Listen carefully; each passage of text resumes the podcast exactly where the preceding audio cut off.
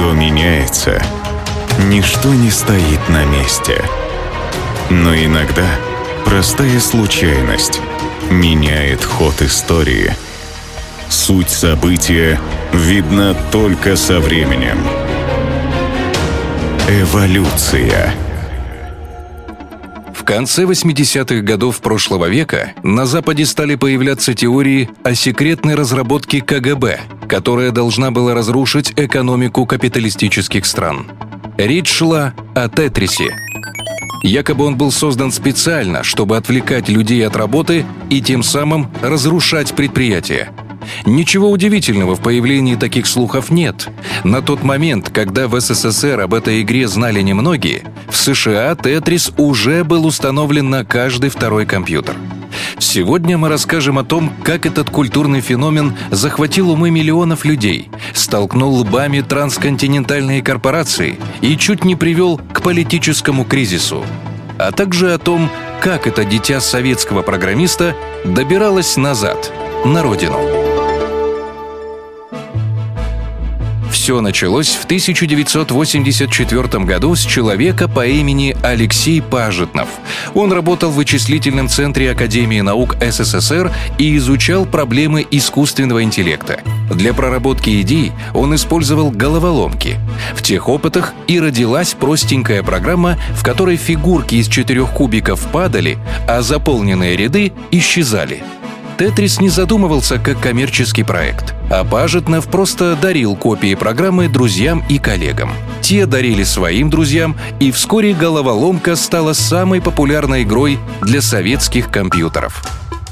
За рубежом быстро оценили коммерческий потенциал Тетриса, и человек по имени Роберт Штайн отправился в Москву, чтобы договориться о покупке авторских прав. Но в Советском Союзе дела с интеллектуальной собственностью обстояли несколько не так, как на Западе.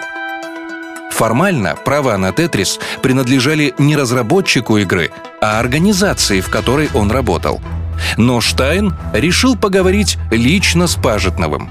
Тот по доброте душевной подарил ему копию игры, и западный делец вдруг решил, что теперь может распоряжаться ей по собственному усмотрению он сумел убедить всех, что договор об авторском праве у него в кармане.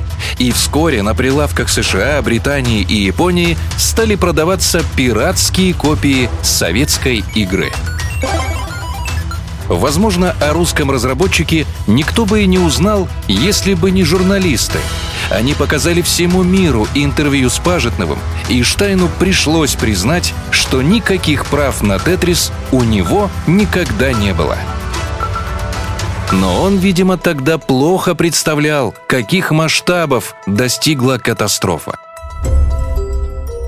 К тому моменту «Тетрис» уже расходился миллионными тиражами, и вопрос о том, кто должен получать дивиденды с продаж, достиг государственного уровня – Формально права на игру принадлежали СССР, но выпуском «Тетриса» уже занимались крупнейшие корпорации.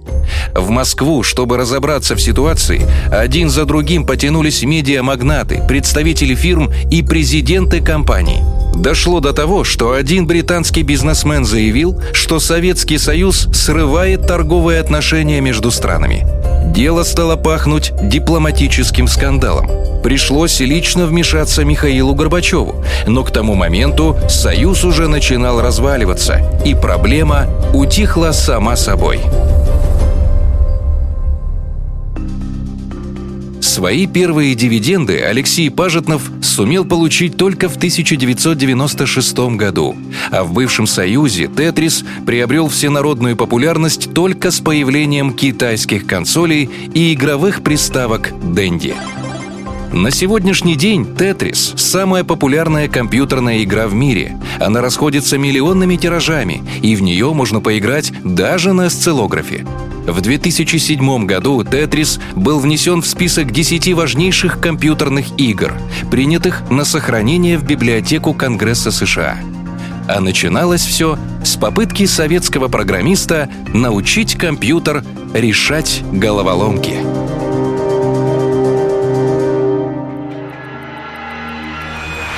Эволюция.